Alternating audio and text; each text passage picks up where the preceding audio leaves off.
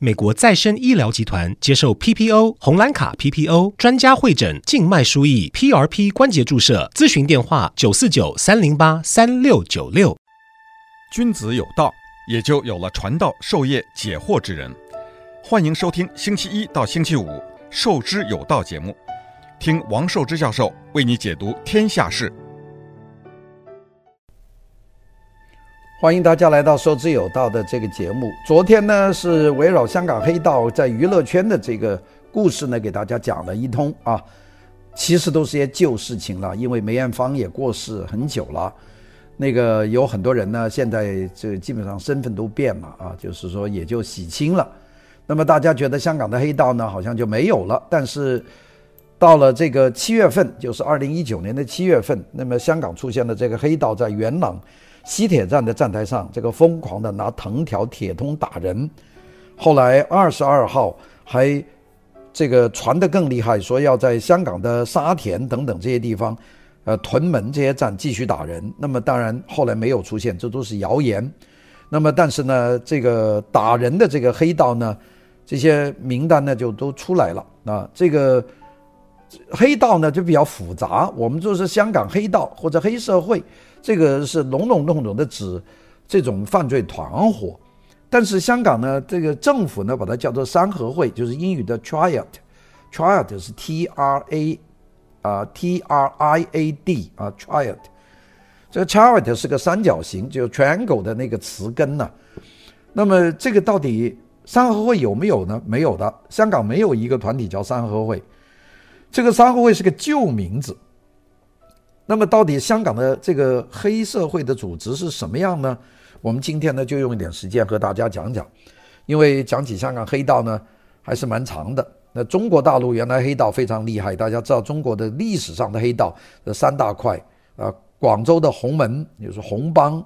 香港的香港的呃不这个上海的青帮啊，这个青红帮嘛，青帮是上海，广州是红帮。还有四川的袍哥，这这三大块是中国黑社会的最厉害的三个组织。那么这三个组织呢，在一九四九年共产党解放了这个中国大陆以后呢，基本上都灭了。那但是这些势力呢，都来到了香港，在香港呢又组织了一些新帮派。那么英国在香港的这个当局呢，是把他们笼统的就叫做 Triad，也叫叫三合会。所以现在香港有一个办公室叫做反三合会。犯罪的这么一个组织，其实就是反黑社会啊，这么一个组织。所以呢，昨天跟大家讲了这个香港的黑社会那么厉害，特别是新义安呐、十五十四 K 啊，这闹得很厉害，并且呢，还真是又杀人呐、又绑票啊，像刘嘉玲啊，像这些都受过他们的深受其害。曾志伟给人砍了刀啊，等等这些事情多了。那么我们呢，今天呢，和大家呢就系统的讲讲。香港的三合会，也就是香港的黑社会是怎么回事？因为呢，香港的这个黑社会现在这次呢，在政治问题上跳出来，去打那些反对送中法的示威群众，啊，那这个呢，就是一个很麻烦的开头了。原因为原来三合会只是犯罪啊，管钱，他不管政治，现在管政治，那么这些三合会是不是收了钱？第二个是为什么警察到现在为止，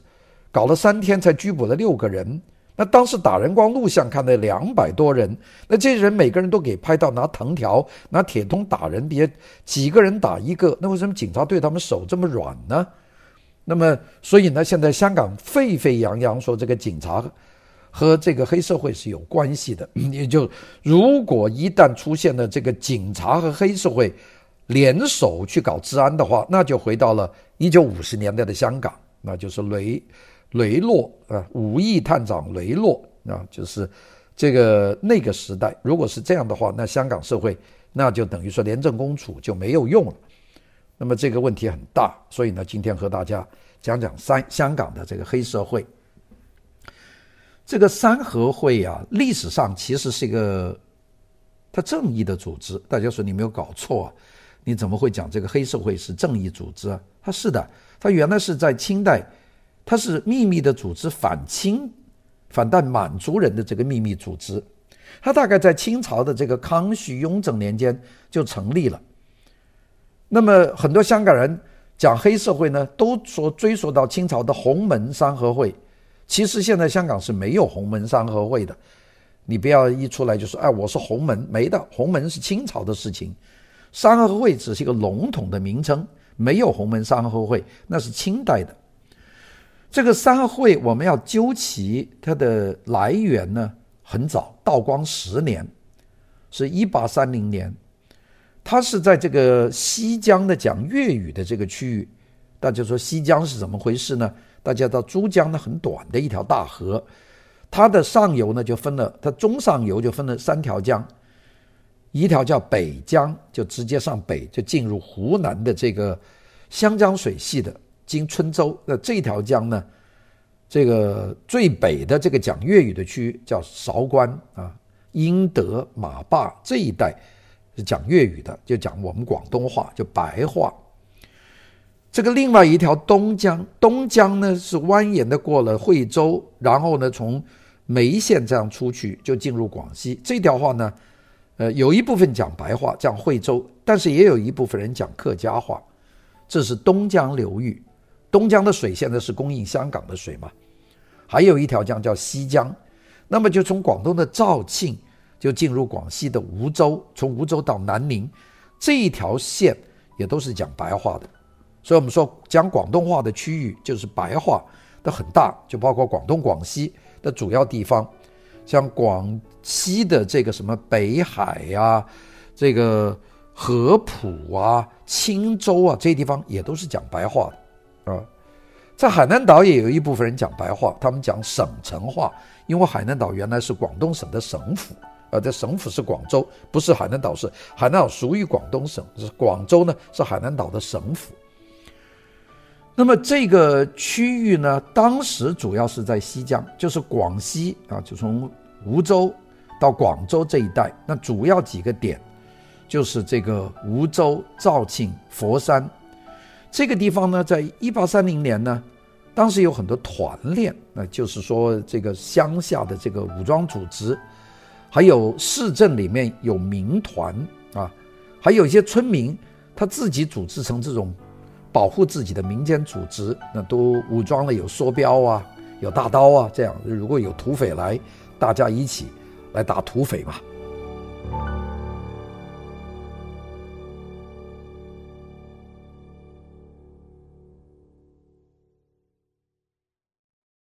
欢迎收听《受之有道》节目，听王寿之教授为你解读天下事。那么，但是呢，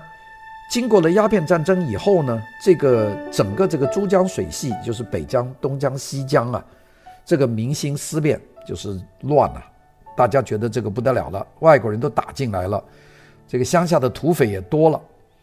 那么所以呢，他们就重新的组织，就是说我们不能分散，每个乡就搞一个团练，我们得有一个总的机构。那么就在广州、佛山，还有香山、肇庆。这个地区呢，他们就搞武装团体。我这里讲到一个地名叫香山，大家说现在哪有香山呢？香山是中生孙中山的这个家乡，这个县叫香山县。那么孙中山以后呢，这个县就改名了，现在叫中山。那也就是，在广州、佛山、中山和肇庆，在这块地方呢，就是乡勇团练，武装社团就林立。那么他们就大家一起加入了洪门的天地会，这就是洪门。当然说法呢，还有另外一个说法，这个洪门呢，除了这些团练以外呢，跟广西有关。为什么呢？因为洪秀全在广西这个搞这个太平天国，就是发动金田村的起义，叫金田起义。当时呢，就组织这个反清复汉的组织。那参加他最早的人有洪仁轩呐、李文茂啊、罗大刚啊、陈开啊等等这些人，他们打出的旗号就是反清复汉，所以呢，聚众建立太平天国，实行揭竿起义，互称洪门子弟，所以呢，现在呢，把这个叫做广东红兵起义。这个洪秀全呢是在广东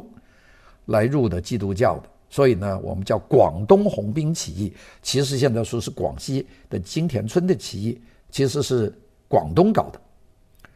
那么这个英国政府啊对这个事情觉得不妥，你们这些地方武装对治安有影响，所以呢，很早在一八四五年，这个香港政府呢就接到了清朝政府的要求，要封锁三合会的活动，因为三合会呢，不管是第一种说法这个团练，或者第二种说法是太平天国，这都是要推翻清朝政府的，所以呢。香港政府呢就颁布了镇压三合会和其他秘密结社的条例，这就是反三合会是出在这个时候，其实很早，比那个一八四五年道光二十五年还要早两年，香港政府已经颁布了镇压三合会的这个条例，也就是香港政府历史以来是反地下组织的这个武装组织。那么清朝。政府到一九一一年就亡了，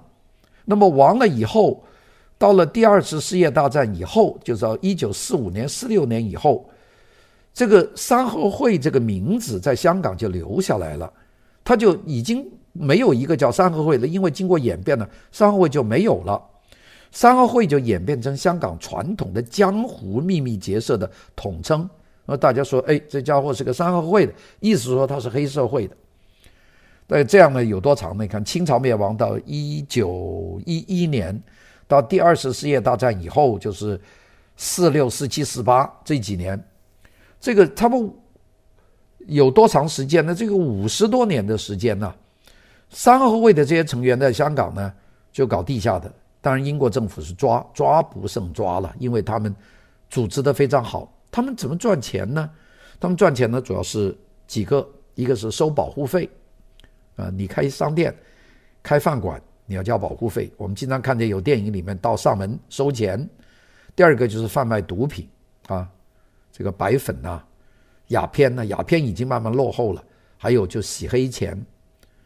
那么非法赌博啊，组织打麻将啊，组织打这个的轮赌轮赌啊，还有呢就是这个娼妓院，这就是我们叫经营性的这个。这个性产业吧，啊，就是这个妓院，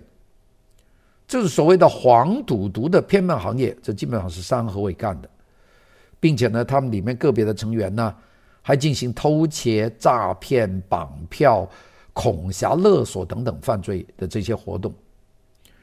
我们知道，在这个一到一九四八年、四九年，香港大型的三合会的会员，当时已经到二十多万人了。大家想想，当时香港人口一九四九年这一百八十万呐，有二十万三合会的会员，你想那个比例有多高啊？大很多的这个街头帮派里面，这个有大概百分之十左右的是活跃分子，就是经常在街上搞事的。那么，如果把当时香港的所有的这种黑社会的全部把它结合起来，大概有四十万到五十万。你想一个一百八十万到两百万人人口的一个城市，有四十万到五十万的黑社会成员，那就是每四个人里面有一个是黑社会，这个比例就真是高得不得了了。那么，所以呢，我们在香港呢，一般把三合会和黑社会呢就混在一起谈。那么现在呢，在香港，如果你说我是三合会的会员或者成员，或者拿三合会的组织名称使用，我就是三合会什么堂口，那这都是触犯法律的。还有呢，所有跟三合会有关的这些入会仪式，比方说用令旗呀、令符啊，用一些特殊的诗句呀，用一些禁条啊、誓言呐、隐语啊、祭器啊，这些东西里面很多都是包括道教和佛教的这个宗教元素。如果采用这种类似洪门的入会仪式，这都是犯法，在香港就是只要逮到你就可以判你。还有，当然收藏有攻击性的武器、兵器，或者是有这种装武器的地方，有危险物品等等，这些违反社团条例也都是触犯刑事的犯罪。一旦被发现，最高刑罚呢是监禁七年。罚款呢是二十五万元，是香港现在的要求。香港的境内和海外的这个黑社会的结社还有很多的联系，所以呢，搞到现在为止，香港警方呢还经常出动打击有关三合会的活动。那么这次元朗西铁站就出现了这个三合会的会员拿藤条、拿铁通，在车站里面狂打这个乘客、狂打路人，而打得非常自在。三个钟头打完了以后，警察来了，一个人没抓。这这种情况呢，在香港历史上没见过，因为原来警察都是抓这个黑社会的。现在主要是这个黑社会可能啊，疑似黑社会这个出来，但是呢，警察不管，警察说我人力不够，所以我不敢管。那么这种情况呢，闻所未闻。那么这样就给大家一个很危险的一个预兆，这是不是警察跟他们约好了，就警察放手？你们就慢慢打吧，就主要给这些反送中的人给一个警示。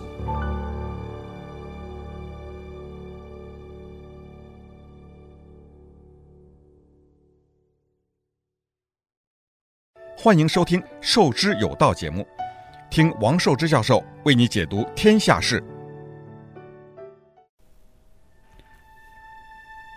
刚才我们跟大家讲到了关于香港的三合会的这个情况，是一个总称。但我提到了有几个说法，就是为什么叫三合会。我前面曾经昨天给大家讲过一个，那第一个就是由三条江合在一起，所以叫三合会嘛。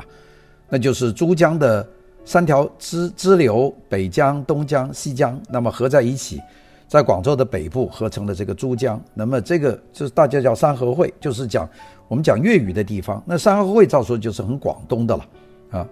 这是第一个说法。第二个说法呢，就比较特别了，就是潮州帮啊，就广东的这个东部是潮州地区，那方言呢像闽南话。这个当初呢，洪门天地会的创始人叫陈近南，这个陈近南呢，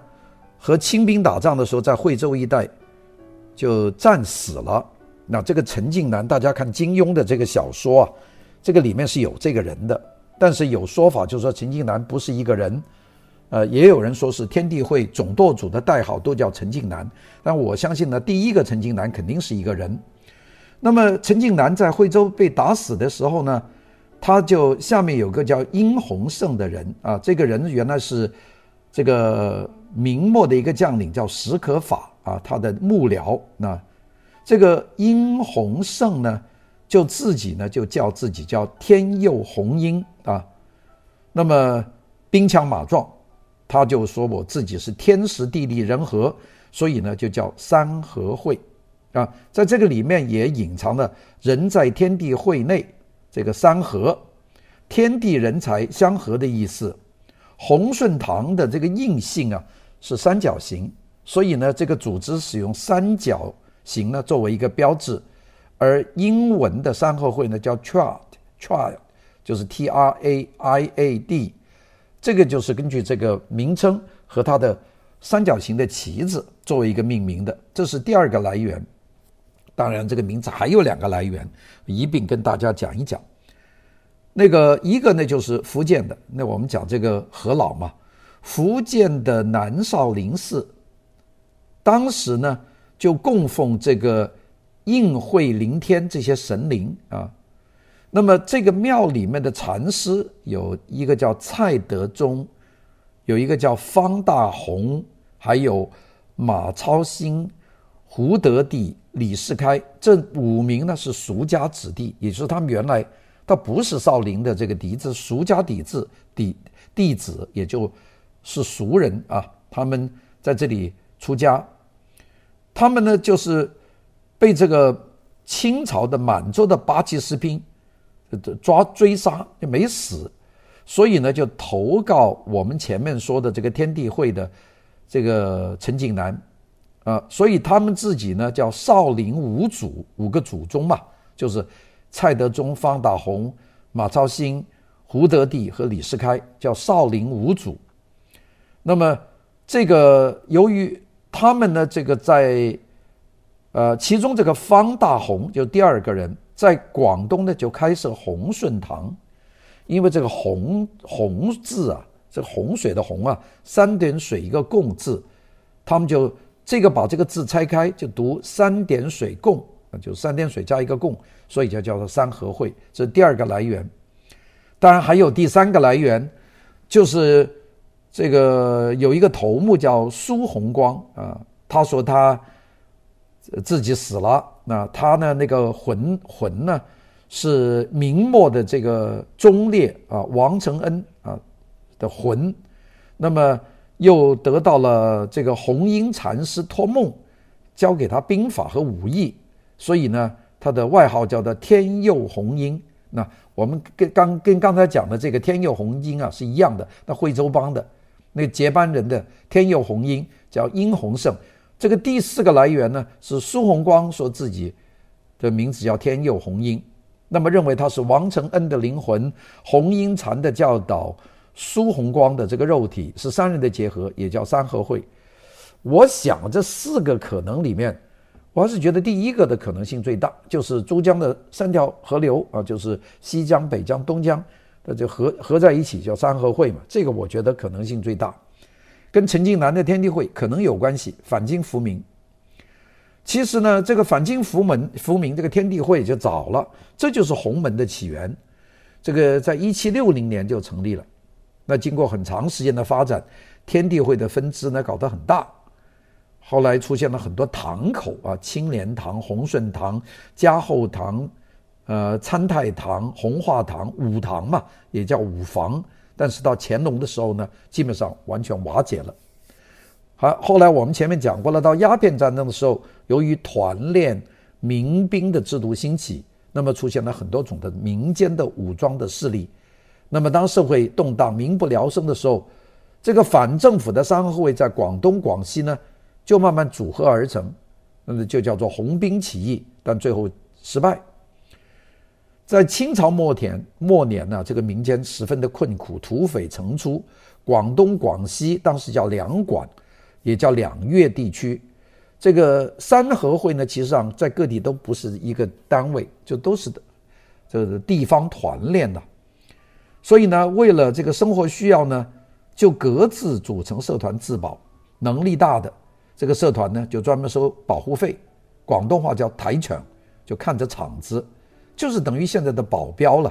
啊、呃，比方说广州街头卖武为生的黄飞鸿，他主要的工作就是台抢，就是收保护费嘛。还有中国的武术门派很多和洪门有关系，像洪拳呐、南拳呐、蔡李佛拳呐，这些南方的武术部门都跟他们有关系。他们保护的场所呢，包括一切娱乐场所。比方说，这个戏院啊，就是主要演越剧的；斗狗场、斗蟋蟀的场所；赌馆、麻将馆、妓院，这个大烟也就是鸦片烟馆等等，这些呢，就主要是他们的这个收钱的这个来源。经费来源呢，两两部分，一个叫收费，就是固定费。那么这些收费呢，其实除了三合会以外呢，官员也收费，地方势力也收费，各收各的会费。所以呢，在清末啊，在南方做生意很难，就是这个收费啊，收得不得了。第二个呢，叫派片，派片呢是什么东西呢？就是娱乐场所就给出层层的费用。比方说你是戏院或者是妓院，你还要分级的给，那就不是固定的，就是有多少客人来，你就交交多少钱，分成交。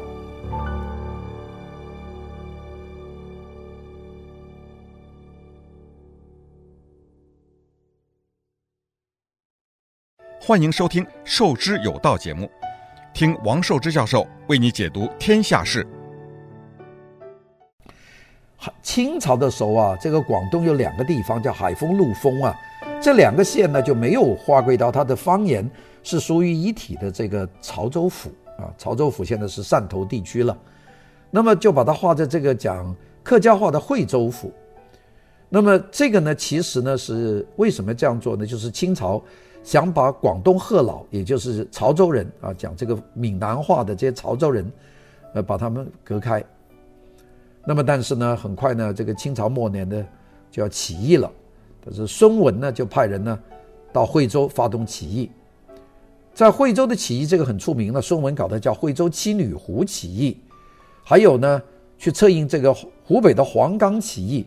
那么当时呢，是一方面是靠当地的这些。民团，第二个呢，就是靠海丰陆丰人。这孙孙中山呢，是非常依靠他们的。到后来，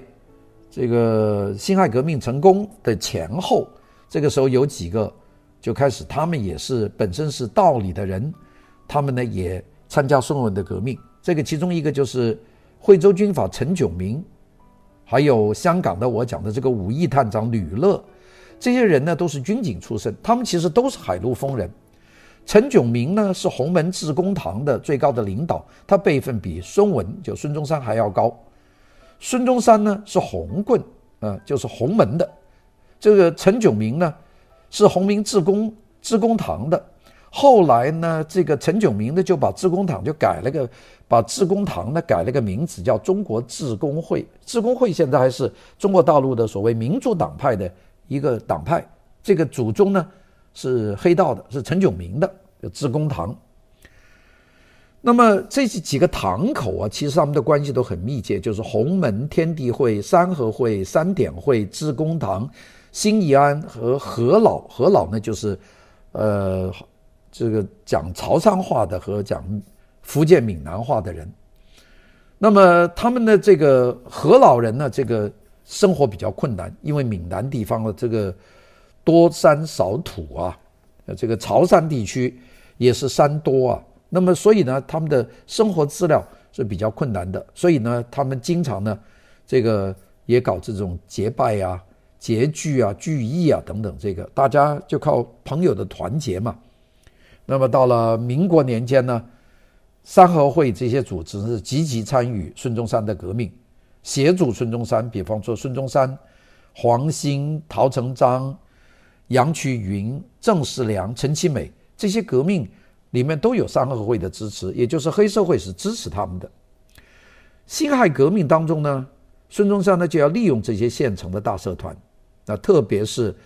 这个广州的红帮或者洪门，上海的青帮啊，就是这，所以我们加起来叫青红帮。我们经常把那个青红帮的写成红颜色的红，其实是三点水那个红啊，青红帮。这些社团呢，就同意结盟这个洪门组织。辛亥革命当中呢，有很多人都是洪门的成员。那比方说，孙中山在美国的致公堂，他就认这个参加了这个红棍这个组织，是属于孙中山本身是堂口的人。还有这个谋杀这个呃清朝的官员不成功，变成了烈士的秋瑾，在日本呢。是三合会的红棍下面的一个参谋，叫做白纸扇，就是白颜色的扇子。还有郑世良是三合会地方首领里面的联络会党，在香港呢参加兴汉会，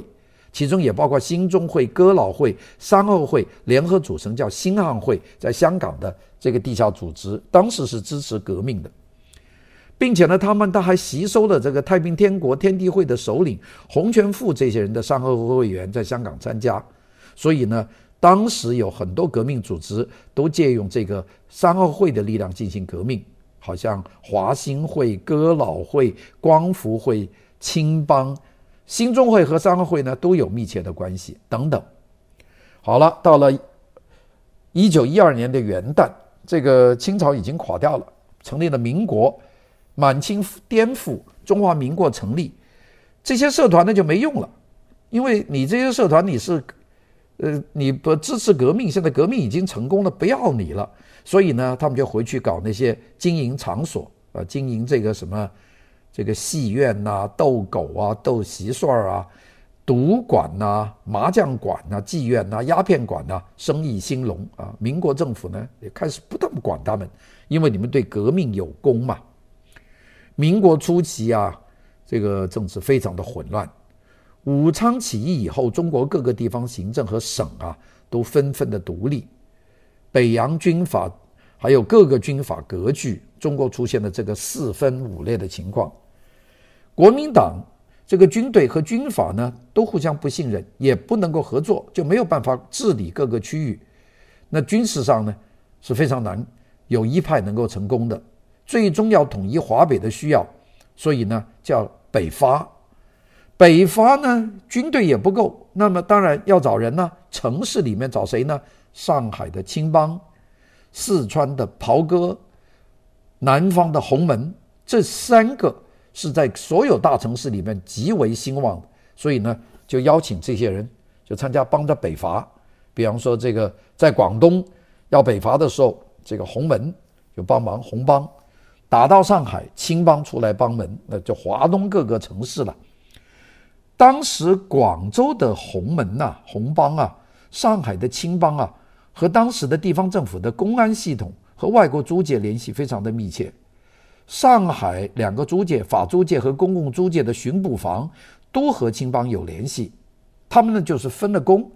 这个由青帮呢管理这个低下阶层，